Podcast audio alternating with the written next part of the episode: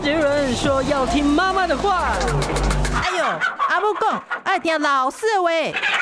可是老师说，长大后要听老板的话。不管是谁，都要听医生的话。嗨，大家好，欢迎收听今天的《听医生的话》，我是节目主持人李雅媛哦。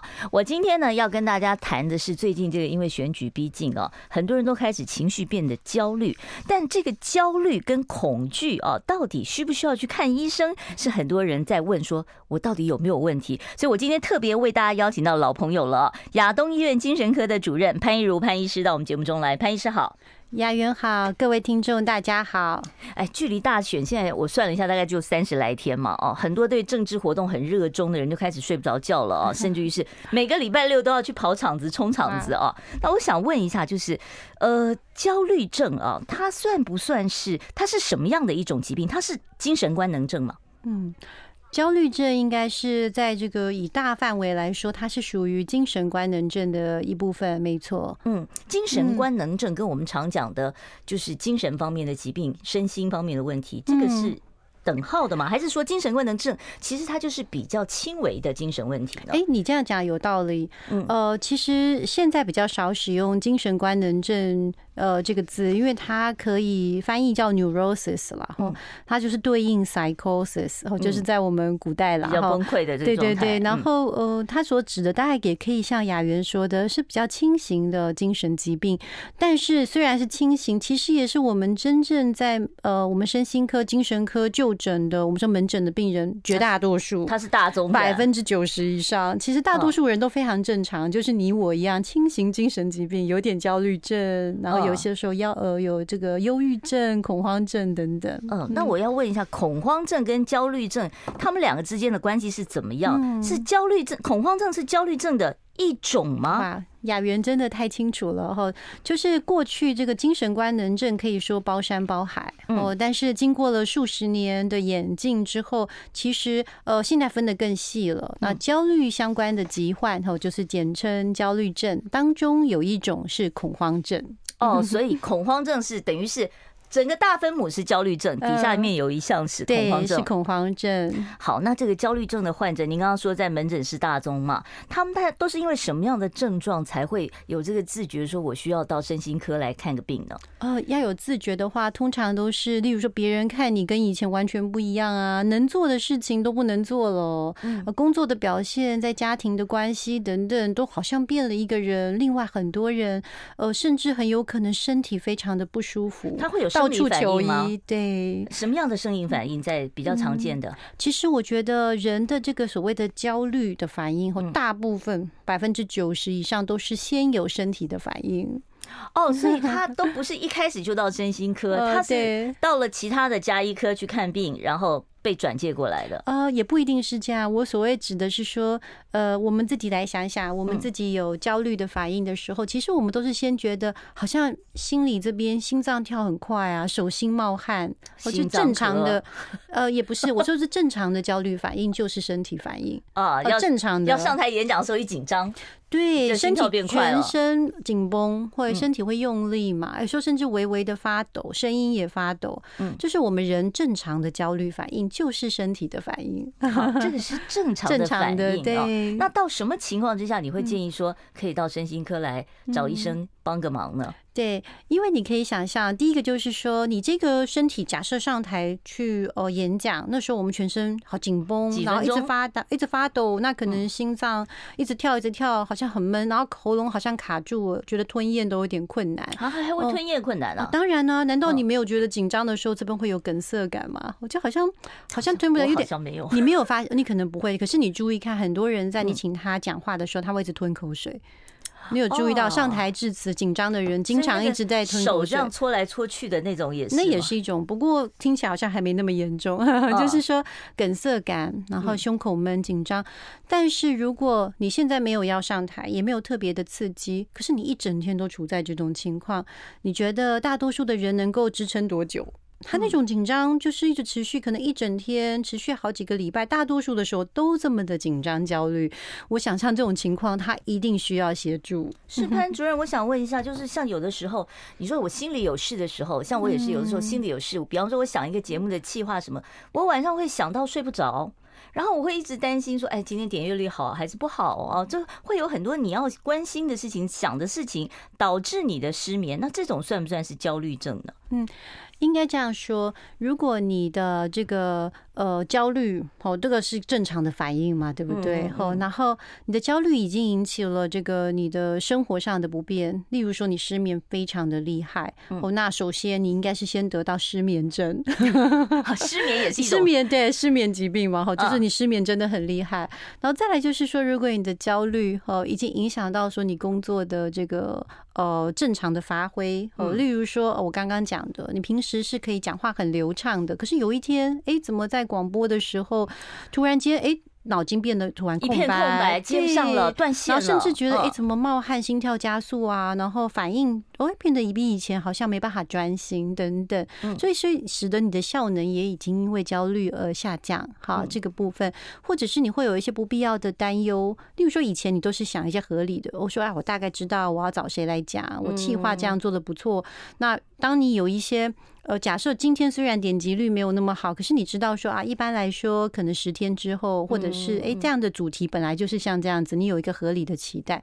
可是如果发现说这样的担忧已经挥之不去，例如说你就会很负面，想说糟糕了，嗯完蛋了，从此之后我这个节目就完了，等等，我要退休了。有时候退休是一件好事啊，是很开心的。我我的意思是说，就是有一些过度负面的解读，后使你跟以前不太一样。像像我们都还可以啊，有时候稍微人生就是起起伏伏嘛。可是那个情况如果单很持续，你都没有办法自己帮自己打气了，那你可能同时也有这个焦虑症，达到说已经哎受损了这个对，或者是寻求某一种协助。好，我想问一下，像这种焦虑哦，它有没有？它是一阵一阵一阵的，还是说它是一直持续下去的？那个一阵一阵，比方说现在选举，很多很热衷选情的人，他就会变得说哦，每天都很亢奋哦。那像这种情况的话，如果说选举完了，他可以恢复正常，是不是就不用就医了？有可能选举完之后就会陷入两极化，因为有时候是好当选了或没当选支持者，还有掉入沮丧失望，这是另外一种的。因为我们都知道，在临床上真的有碰过这种因选举的。我那个是这样子，就是说我们焦虑主要是对于还没有发生的事情，嗯，我们会担心他表现好不好，能不能符合自己的期待，所以是还没有发生的未知的情况，我们会觉得非常焦虑。但是通常结果出现之后，我们就会有这个叫做失落感，那时候的反应就不是焦虑了，嗯，可能很生气呀、暴怒啊，可能很得意啊，也可能是超级失望、绝望这样子。那这种情绪要持续多久就必须就医？你是指那个失望吗？还是指？我们今天单纯讲焦虑症焦虑的这个问题，那我还是先回答，就是说那个呃，焦虑症一般来说，它的强弱强弱都是起起伏伏，嗯，哦，就是我们人生也是这样子，跟你的人生的这个顺境逆境有关的，有关系的。好，那我再问哦，焦焦虑症它会不会伴随其他的官能的呃，就是精神官能症？比方说，它会不会有一些强迫行为啦？哦，或者是它有没有可能就是从焦虑症变成了忧郁症？嗯。呃，焦虑症哦，就是像我们刚刚在提，就有点关系的。就是焦虑除了是会有身体的反应，因为我们人会感觉到有一种危险、一种不确定感的时候，我们自然的反应就是身体会有一种我们说，呃，应付危急状况，大家都知道吗？什么正肾上腺素分泌，哦，类似这样。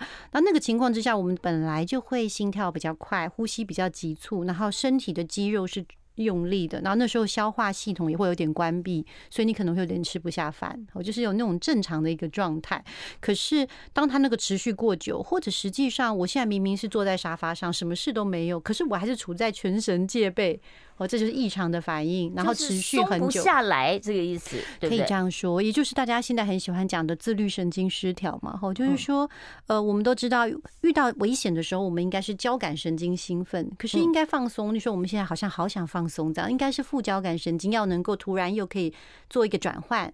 但是如果有一个人整天都是交感神经，他整个人就没有办法放松。大家一定有认识这样的人吗？好像整天都很冲很冲，然后后来就是完全没有停下来的时候，其实这样久了也很可能产生就我们说自律神经的失调，然后某方面来说就变成无法松下来，是好像就是一个焦虑症快要发生了。嗯，那问一下这个潘主任哦，就是我最近看了一个韩剧叫《精神病房也会迎来清晨》哦，他用了很多动画来形容这个呃各种精神方面问题的患者他的感受，其中有一个他就谈。谈到恐慌症，他恐慌症发作的时候呢，哦，你会觉得说好像自己快被淹死了。我不晓得这是不是太夸大其词了呢？嗯，呃，其实恐慌症后这个发作，我觉得他用这个比喻、这种影像化的方式来让大家理解，真的非常的棒哦。因为所谓的恐慌发作后，他第一个他来的非常的快，他有没有任何前兆？比方说，我会不会觉得什么眼睛闪光啊，什么的，会不会有这些？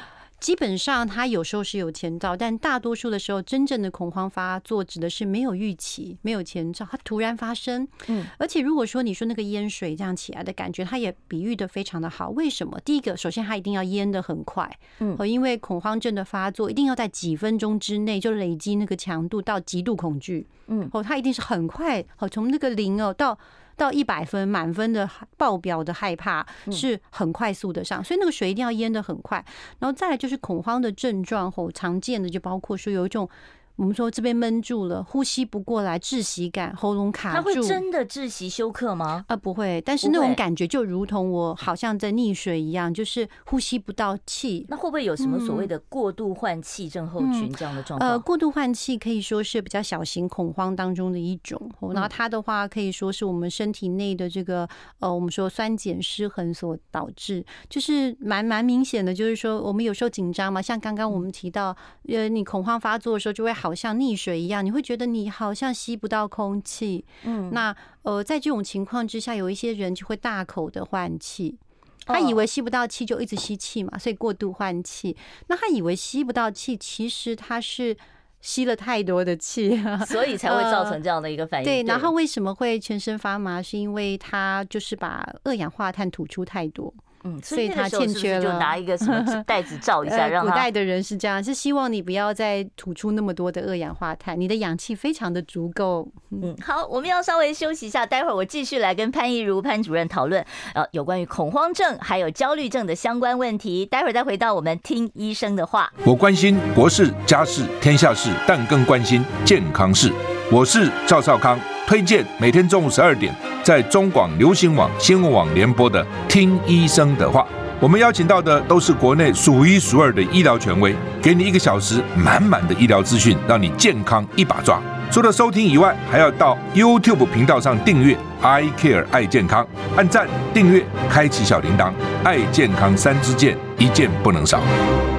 好，欢迎大家回到我们听医生的话节目现场，不要忘了在替我们的这个频道哦，I Care 爱健康，按赞、分享、开启小铃铛，帮我们冲个订阅数啊。好，我今天呢跟这个亚东医院精神科的主任潘如潘医师呢讨论的是这个恐慌症跟焦虑症的问题哦。其实恐慌症这件事情哦，我在周遭啊也听过很多朋友说有这样的一个困扰哦。恐慌症发作的时候，您刚刚讲说常常是没有预警的，那它会不会是有？诱因的呢？比方说，它是在压力出现的时候才开始的呢？嗯 OK，呃，典型的恐慌发作是没有诱因的，但是我们的个案或者是病患，经常是他有时候是没有诱因的，有时候是有诱因的也发作。那他发作一次几多长的时间？他会恐慌多久？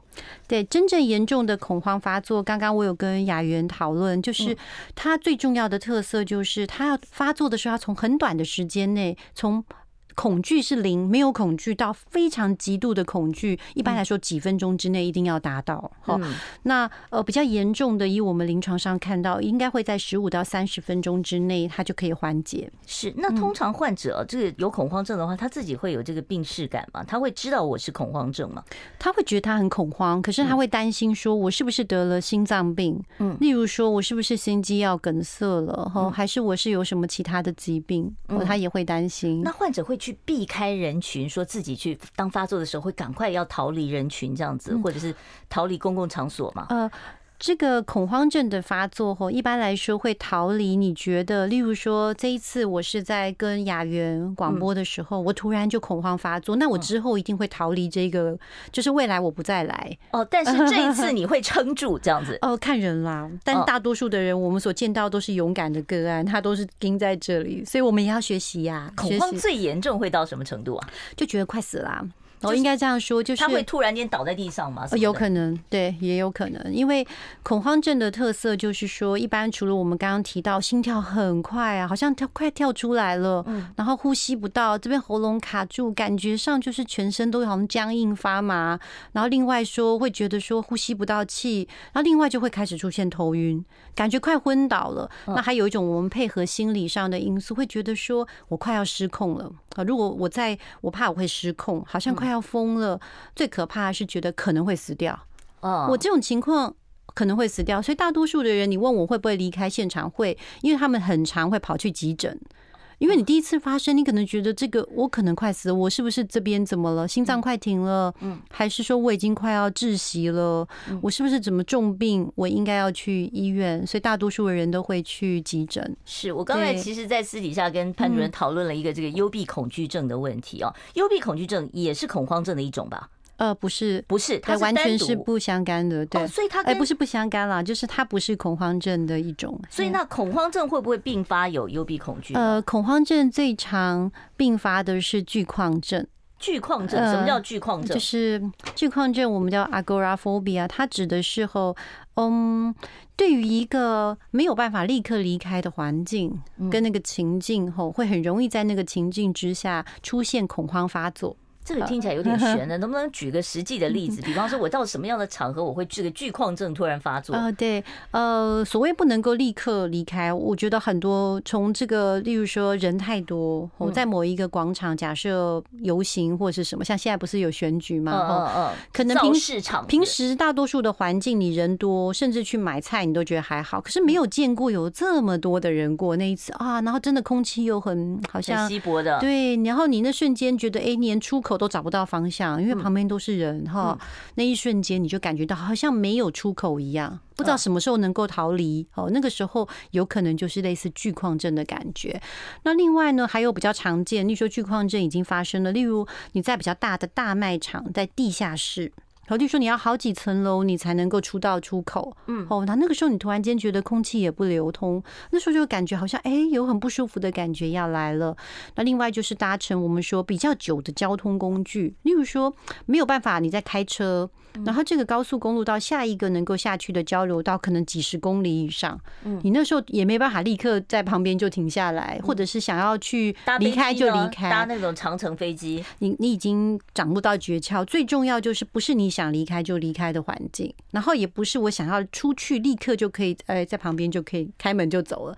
你处在那种情境之下，卡在那里的感觉，对你没有办法说离开就离开的那种恐惧。它倒不是一定要什么封闭的环境或什么，不是。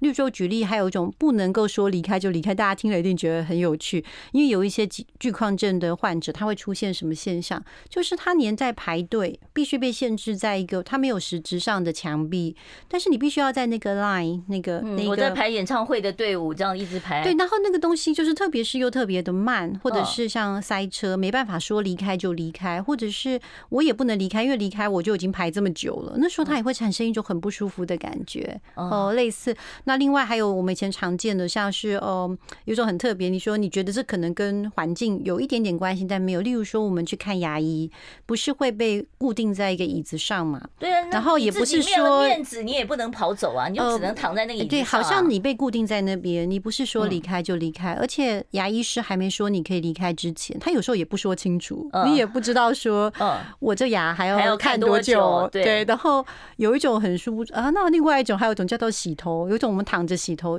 也有人在很严重的时候，你连这样被固定在那边，他都受不了，他都会觉得有受不了的感觉。那惧旷是哪两个字啊？惧是恐惧的惧，旷是矿场的矿。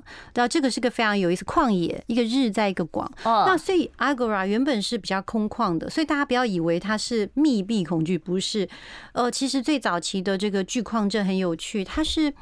他突然间哦，就到了一个很开阔的旷野，看到了一望无际的星空，而感受到的巨矿症。为什么？因为星空是无限的，那它的出口在哪里？很高兴吗？其实无限广大就代表没有出口啊。你永远都是在这里面，你你知道我的意思吗？所以惧旷的意思其实是非常呃，它是一个非常我们说很深奥，但是是根源于我们人的内心的。到底出口在哪里？哦，到底什么时候可以离开？好哲学哦，那没有，但是那是我们求生的本能的一种，没有把它想的太哲学，就是呃，在那种情境之下所产生的一种很极度的恐惧。然后当时在这，如果你的。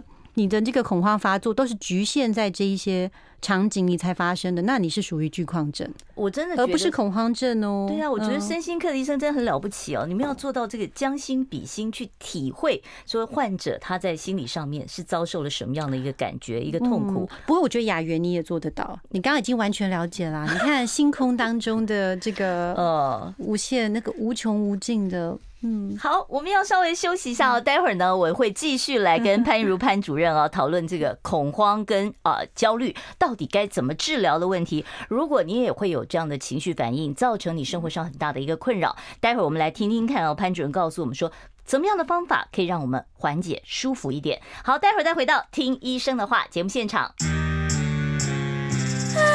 想健康怎么这么难？想要健康一点都不难哦。现在就打开 YouTube，搜寻“爱健康”，看到红色的“爱健康”就是我们的频道哦。马上按下订阅，并且打开小铃铛，就能医疗保健资讯一把抓。想要健康生活，真的一点都不难，还等什么呢？爱健康的你，现在就打开 YouTube，订阅“爱健康”。欢迎大家回到我们听医生的话节目现场。我今天跟大家谈的是焦虑症跟恐慌症的问题哦。为大家邀请到的是亚东医院精神科的主任潘怡如潘主任，在我们节目现场。待会儿三十八分，我开放现场 call in 专线，有任何身心科方面可以帮忙的地方，欢迎大家打电话来直接啊跟这个潘主任做一个讨论。潘主任，我们刚才讨论到了就是有关于啊这个恐慌症的问题啊，我想问一下，这个恐慌症的治疗是要靠药物吗？还是说有一些其他？他的方法可以做一个自我的缓解。哦，对，嗯，其实恐慌症后，它的一般到的病症后，因为单纯的恐慌发作，有一次这样的发作，并不代表你得到恐慌症。哦，症等于是一个疾病，发作一次不算是确诊啊。那它是恐慌发作，嗯，那大概是这样子。吼就不，你只是有一次的恐慌发作，不代表你得到恐慌症。吼，这是首先要确定。那所谓恐慌症哦，它通常代表说，在那个发作之后，我们后续的心理跟行为反应怎么说呢？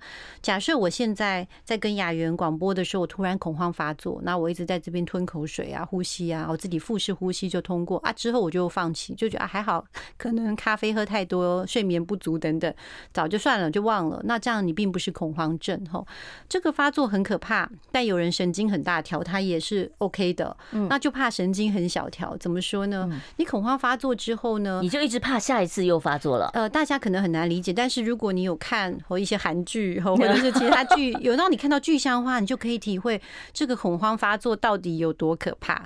就是恐慌发作真的很可怕，因为你会觉得说，哦，我这次发作的经验让你牢牢记在你的头脑里，觉得那个就是快要死掉的感觉。嗯，哦，就好像大家曾经要是有溺水过，或者被救起来那种感觉，就是。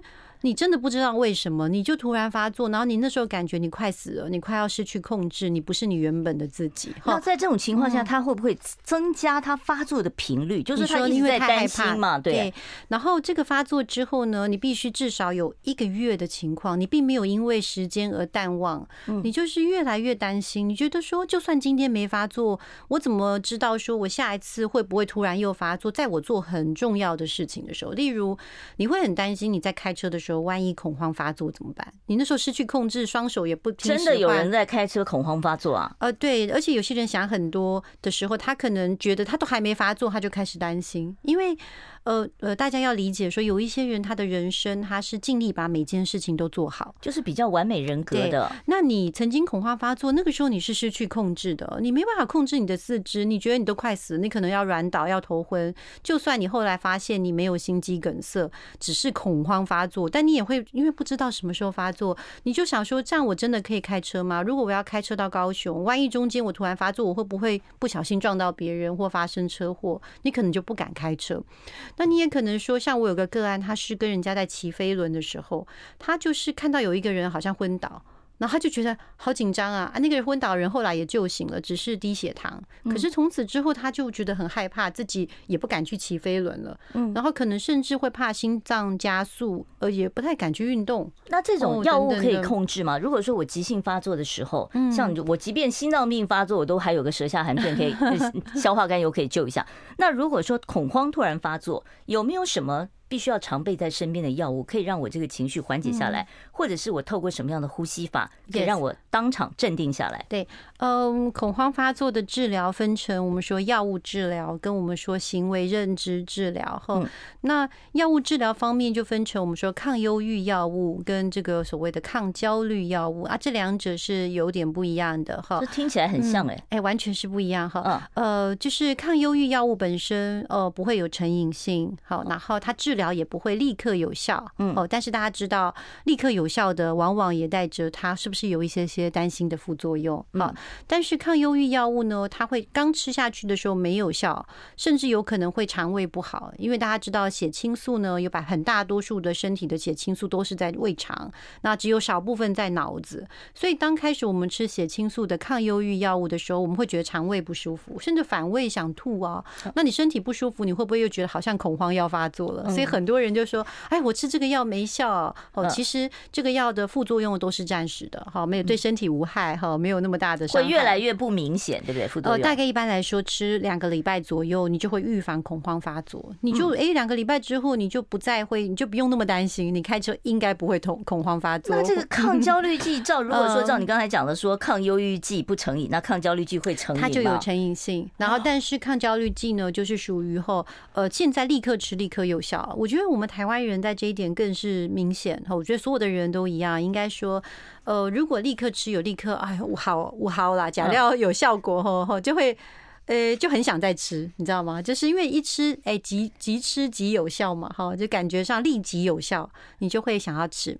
那抗焦虑剂其实，呃，简单说起来就是镇定剂，某一种镇定剂，然后有分成比较轻的啊，比较重的啊，这个都有哈。嗯，那呃，如果你是偶尔发作你才使用的话，其实这种成瘾性跟依赖性并不严重。哦，所以我会建议说，如果您的这个恐慌症发作真的很严重，在刚开始治疗的时候采用的策略是先使用抗忧郁剂。哦，那如果有肠胃的不适的话，稍微忍耐一下，至少要持续使用数周。哈，这样你就会安心，基本盘就固住了。哈，不会有太严重的发作。那如果在刚开始使用抗忧郁剂，效果还不明显，还会有一点点发作的时候，你就是有发作的时候，你可以搭配抗焦虑剂使用，那可以很快的让你这个你就不会淹水，还淹到还不到膝盖就停了。意思是这样。我再问一下，那如果我给你两颗健素糖或者是维他命，我告诉你说这个就是抗。呃，焦虑剂你吃了就会有效，这个可不可以啊？心理安慰剂要看你的说服力强不强，但我个人认为是效果是有限哦，因为呃，镇定剂跟抗焦虑剂之所以大家会这么爱用，就是因为它确实有效。而且效果呃无可辩驳啊，只是为什么我们没有建议大家一直用的原因，是因为你今天用了，但你明天还是会恐慌发作，那你岂不是又吃？那在隔天你还是恐慌发作，而且你也没有办法让你情况变好。所以，因为每次发作才吃，你已经经历了又一次的恐怖情境，那那种在你心中的那个我们说情感性记忆、恐惧的记忆更加重了。好，那另外呢，行为治疗是什么意思啊？嗯，那一般来说也不要讲的很深奥，吼，一般来说就是说，先从我们说可以用来在你发作的时候来让你缓解，哦，就是类似采用什么样的策略让自己好一点。那很多人都告诉他的那个朋友说，你应该深呼吸，但是为什么深呼吸经常没有效果呢？嗯，原因就在于我们都是这个叫做什么，呃，临时抱佛脚。啊，是，所以你平常就要练习呼吸的方式喽。对，平时一定要做好万全的准备，要不然那个时候再呼吸只会更惨而已。哦，原来会更惨。好，我待会儿再继续来跟潘怡如潘主任讨论。当然，你有任何问题，待会儿也可以 call in 到我们的现场。我关心国事、家事、天下事，但更关心健康事。我是赵少康，推荐每天中午十二点。在中广流行网、新闻网联播的《听医生的话》。我们邀请到的都是国内数一数二的医疗权威，给你一个小时满满的医疗资讯，让你健康一把抓。除了收听以外，还要到 YouTube 频道上订阅 “I Care 爱健康”，按赞、订阅、开启小铃铛，爱健康三支箭，一件不能少。今天为大家邀请到的是亚东医院精神科的主任潘一如潘医师哦，精神科方面的专家。如果听众朋友你有任何身心方面的问题想要请教啊潘主任的话呢，你可以拨电话来。我可能麻烦线上的朋友先稍微等一下，因为呢，刚刚刚才潘主任跟我讨论到一个很重要的问题，就是恐慌发作你要用呼吸来练习哦。那这个呼吸是怎么样的呼吸？可不可以教我们一下？嗯。呃，一般来说，如果你到了危急的时候才呼吸，那情况只会更惨。好，如果你真的有恐慌的问题，建议你以后早晚都练习。早晚练习，怎么练习？然后每次练习的时候，很简单的口诀，例如说你吸气哈，我们说鼻子吸，嘴巴吐。那你可以先鼻子吸数三秒，然后要憋住气三秒钟，在嘴巴吐气三秒钟。那至少做三十次。那在做的时候呢，我们建议从躺着开始哦，因为为什么呢？我们在坐着的时候，有时候我们深呼吸，我们会这样子。那这样就肩膀就对，肩膀就 就变成我们说胸式呼吸，好，就没有办法达到深呼吸，就是气往下沉，哈，这个概念。那我们希望气往下沉，是希望动到我们的横膈膜。那横膈膜的话，它就会触动我们的副交感神经，使我们变得放松。然后相反的，就是说，哎，你会让你说，因为你呼吸变慢了之后，你可以做到什么？它心跳会变慢。所以说，你可以用这个方式来控制自己的紧张情绪，它是非常非常有效。但是你必须平时就练习，要不然你一紧张起来的时候，你会变成加重你的症状。好，所以你在真真的发作的时候，反而不要做这个，并不是，就是你如果是平时有练习的人，哈，就是你是一个。像是什么有得有得到的 得到高僧，平时就有打坐运气，那我相信他们恐慌症是不需要治疗的，他一定有办法可以让自己缓解下来。对，但是平时我们都没练习的话，那你那时候恐怕没有办法，就宝宝还过度换气了。哦。对对对，好，我们接第一位听众朋友电话，你好，请说。喂，嗯，医师好，主持人好，我有一个问题请教一下，我现在年纪很大了哈，嗯，那教会有需要我去。事情弹一下去，我每次去弹哈，两两只腿就抖到不行，还有两只手都会很抖。那弹完了回到座位上，也持续一直很震动很大力，呃，二三十分钟才会慢慢舒缓。那请问医师，我这是恐慌症还是帕金森氏症的前兆？嗯，好，好。我刚刚听这个听众好像是去跟大家发表或者是分享弹琴嘛，教会里面弹琴，对，这一样就是在大家面前就是有一个表现哈。然后如果平时你是没有这个发抖的现象，那你不用担心巴金森氏症哦，因为巴金森氏症一般来说，首先它是单侧比较多哈，比较少双手，那另外就比较不会少突然双手双脚哈，然后再来就是它比较多是在休息的时候，就是其实没有人注意你，你也没在注意手没有在做什么事。例如没有在弹琴，没有拿杯子，别人说：“哎，你怎么手在抖？”在休息没有在动作的时候，自己在抖，那个才是巴金森的前兆。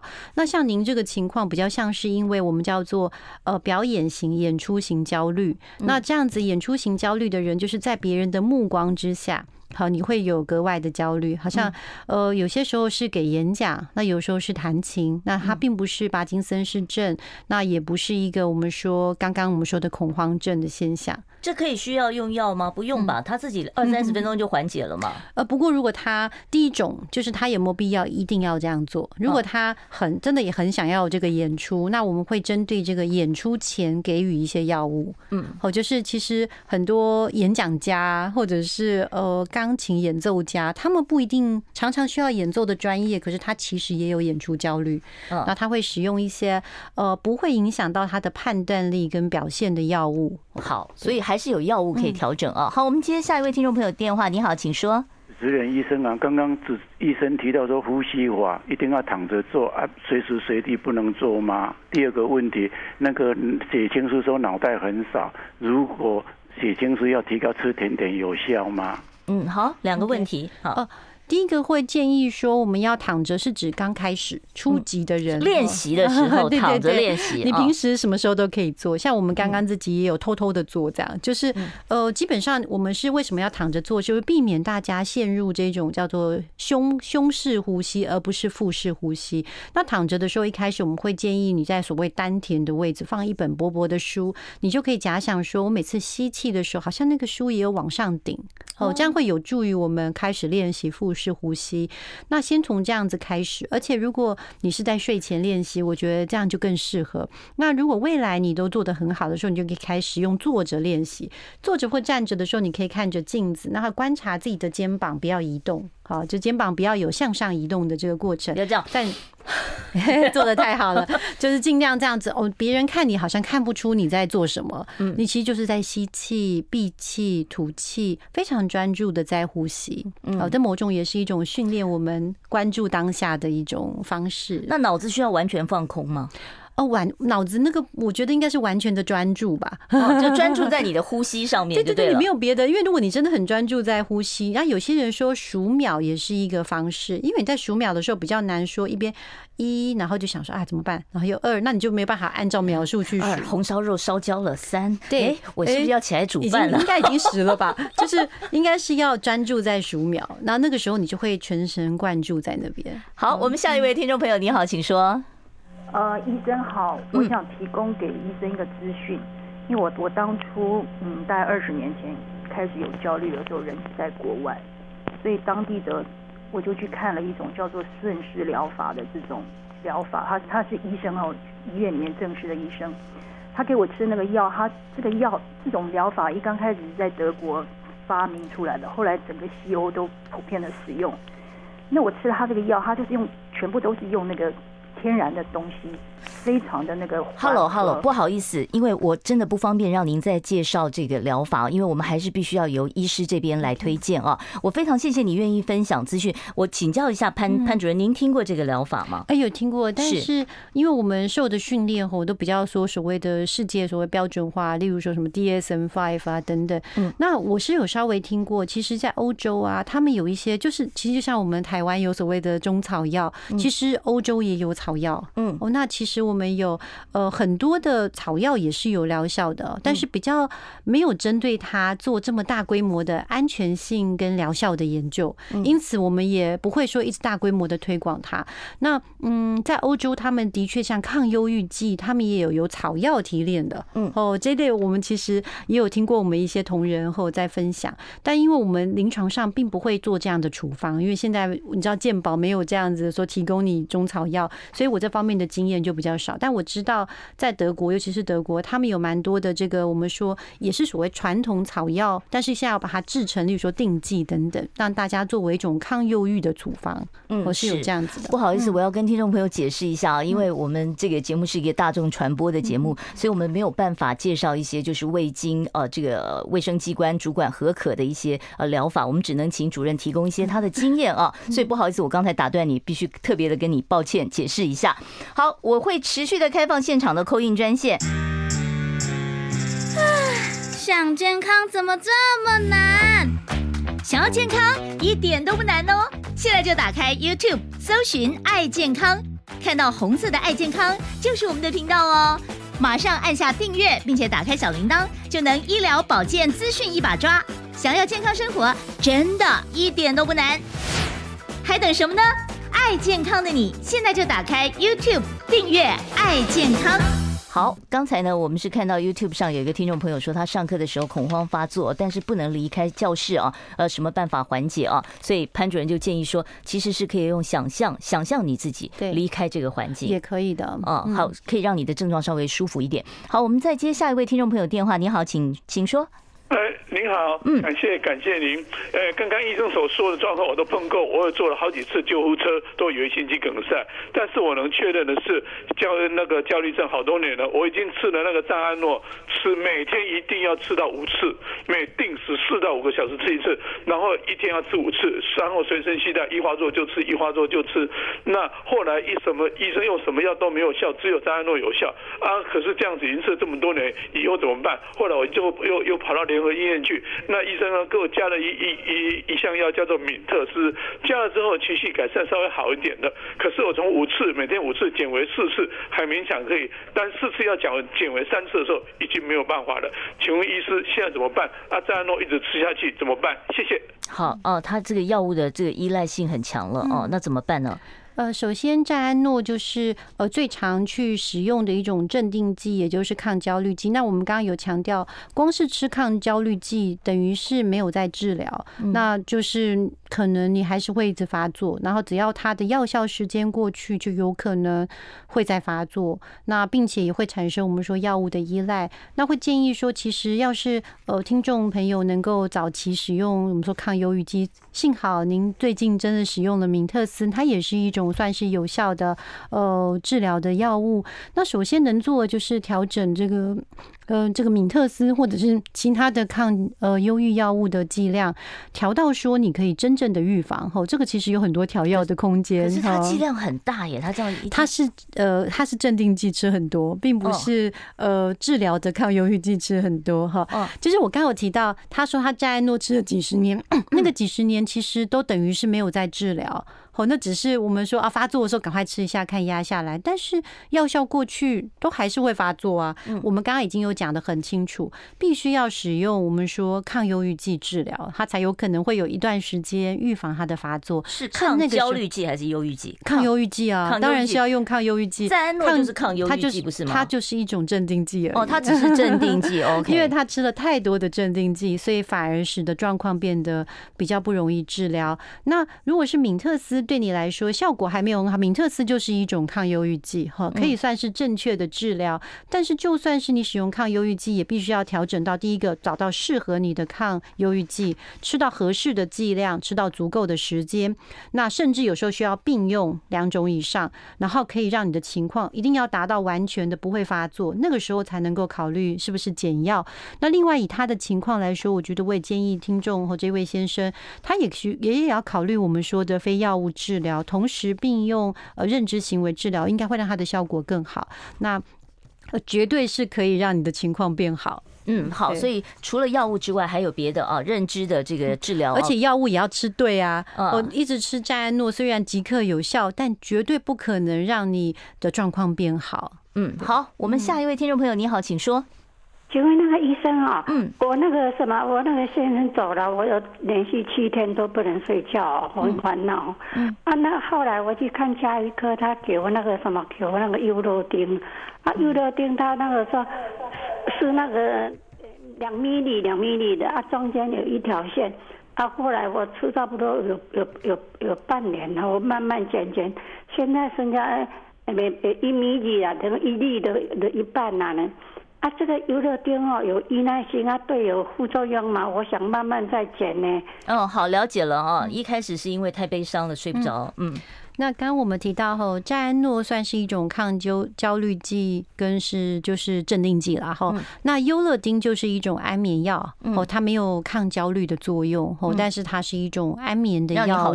哈，所以每种药物看起来好像一样，完全是不一样哦。那它单纯是安眠药，然后没有这个镇定跟抗焦虑的作用。哈，那呃优乐丁的话，如果您只现在目前是吃半颗，也就是一 milligram 哦，那不算是严重，而且是合理的。使用好，那应该未来有机会可以慢慢的把药物再减轻。那减轻的方式呢？我建议您就是说，吼，可以每次减一点点。例如说，你现在要同时减掉整个半颗，可能有困难。那未来您可以考虑，例如说减个四分之一颗，然后或者是有时候今天的比较有睡意，再减四分之一，平时还是维持半颗。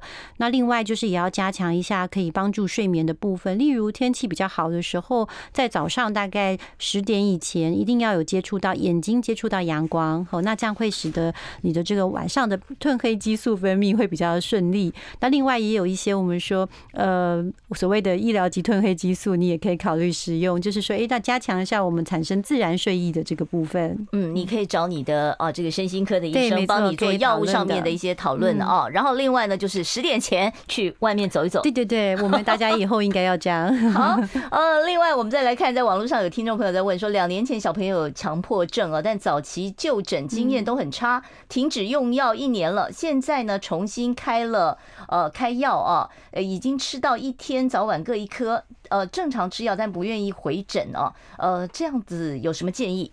嗯哼。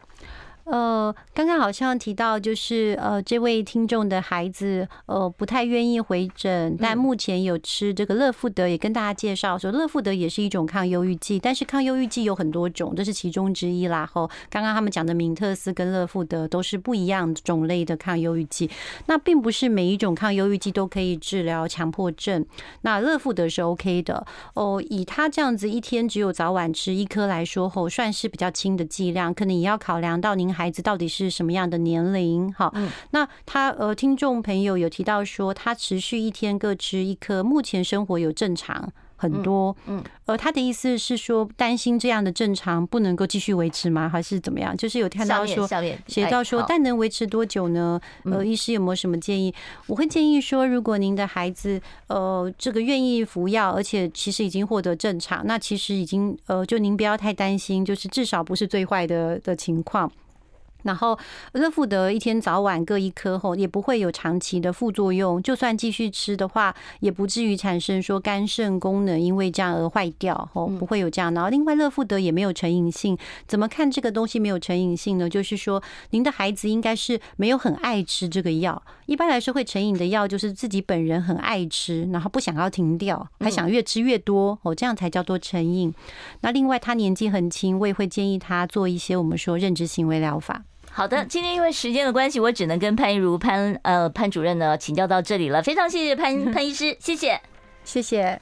不要忘了，明天中午十二点零五分准时收听我们中广的《听医生的话》。今天感谢大家的收听了，我们明天见，拜拜，拜拜。